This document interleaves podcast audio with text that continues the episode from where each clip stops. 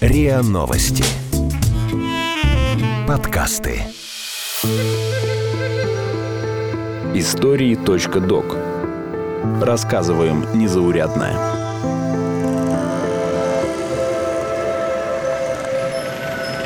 В начале мая во Вьетнаме к пожизненному сроку приговорили 31-летнюю жительницу Ростова-на-Дону Марию Допирку. Четыре года назад ее задержали в аэропорту Хашимина. В багаже нашли почти 3 килограмма кокаина. Мария утверждает, о запрещенном грузе не знала. Чемодан незадолго до поездки ей подарил бойфренд-нигериец. Допирка не единственная россиянка, заявляющая, что стала наркокурьером по неволе. В следственных изоляторах Таиланда, Гонконга, Филиппин ждут приговора еще как минимум пятеро наших сограждан. Все они уверяют, что в наркобизнес их вовлекли обманом.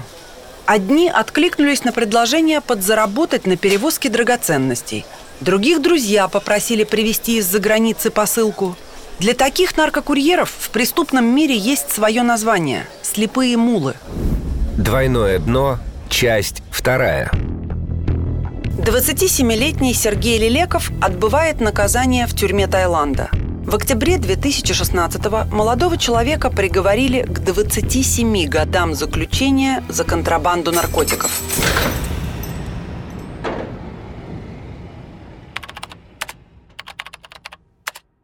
Предложение поработать за границей Сергей увидел в интернете. Девушка по имени Юлия искала молодых людей, которые знают английский и не боятся путешествовать. Юлия предложила Сергею доставлять камни и драгоценности в разные страны. Девушка обещала, что перелет и отели оплатит ее компания, а у Сергея останется масса времени на отдых и развлечения. В переписке, которую родители Сергея передали в правоохранительные органы, Юля подробно объясняет, что именно предстоит перевозить. В перечне товаров также значились дорогие аудиосистемы для автомобилей и эксклюзивные майки с автографами известных футболистов. Сергей пытался уточнить, как будет упакован груз и войдет ли он в сумку. В коробке или в мешке будут драгоценности. Юля ответила, что это будут маленькие камушки. Бразильцы их сами упакуют и привезут готовый чемодан. Отец Сергея считает, что у зрелых людей такая работа вызвала бы подозрение. Но молодой парень никогда не был за границей, и предложение путешествовать бесплатно показалось ему очень соблазнительным. А для подогрева интереса Юля повторяла, что желающих поехать очень много, так что Сергей может отказаться.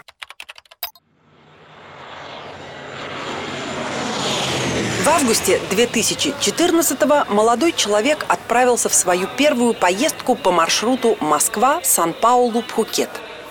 В письме, которое Сергей уже после задержания написал родителям, он подробно рассказывает, как две недели отдыхал в Рио-де-Жанейро, как потом около отеля ему передали чемодан с 12 аудиосистемами и как по прилете на Пхукет он отдал его незнакомой тайской девочке – все прошло отлично. Сергей вернулся домой.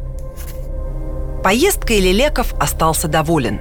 Он даже обещал брату и своей девушке замолвить за них словечко перед Юлей. Отец Сергея уверен, если бы сын знал о реальной цели поездки, ни за что не стал бы впутывать в такую авантюру близких. В ноябре 2015-го Лилеков отправился во вторую командировку, конечным пунктом которой был тайский остров Самуи. Маршрут снова пролегал через Бразилию. Заказчики написали Сергею и сказали, что его уже ждут, чтобы передать сумку. На встречу к Лилекову пришел человек в серой майке. Он открыл сумку и показал, что внутри футболки и рубашки. Сергей спросил, для кого столько одежды – Человек в серой майке показал фотографию своих детей. С полученным чемоданом Сергей отправился на Самуи. Но по прилете в аэропорту его багаж отыскать не смогли. Молодой человек подал заявление об утрате и отправился в отель. Пропажу нашли на следующий день, и Сергей поехал забирать вещи. В аэропорту чемодан Лелекова начали просвечивать. На мониторе были видны четыре пластины – Сотрудники безопасности открыли чемодан, достали рубашки и футболки, затем спороли подкладку. Пластинами оказались брикеты с белым порошком. Сергей Александрович, отец Сергея, рассказывает, что уже после задержания сына он связался с российскими наркополицейскими. В неофициальной беседе они пояснили. Иногда слепым мулам сначала дают сделать несколько холостых поездок, чтобы курьер чувствовал себя увереннее на таможне, а уже потом подсовывают в чемодан запрещенный груз. Видимо, то первое путешествие было холостым, предполагает Сергей Александрович. Все время, пока шло следствие, родные пытались добиться приобщения к уголовному делу переписки с вербовщицей. Эти диалоги могли бы доказать, что о наркотиках в чемодане Лилеков не знал. Но следствие отказалось рассматривать эту переписку, ссылаясь на то, что она могла быть сфабрикована позже, друзьями и родственниками Лилекова. Сейчас Сергей отбывает наказание в общей камере одной из тюрем Таиланда, где помимо него содержится еще 80 заключенных. Спят прямо на полу. Единственная постельная принадлежность, которую выдают узникам – одеяло. Его используют и как матрас, и как покрывало. В сезон муссонов арестанты передвигаются по внутренним дворикам тюрьмы по щиколотку в воде. Обувь заключенным тоже не положено. Все ходят босиком. В начале 2018 года родным запретили даже писать письма сыну на любом языке, кроме тайского. Отвечать родителям Сергей имеет право только на английском. Сергею остается надеяться лишь на помилование от короля Таиланда. Лелеков-старший говорит, что российский МИД держит эту ситуацию на особом контроле. 15 января 2018 года ведомство направило тайской стороне прошение о помиловании – но ответа нет. Никого из вербовщиков до сих пор не нашли и не взяли в разработку. Нигерийский бойфренд Допирки гуляет на свободе. Вербовщица Юля спокойно выходит в сеть.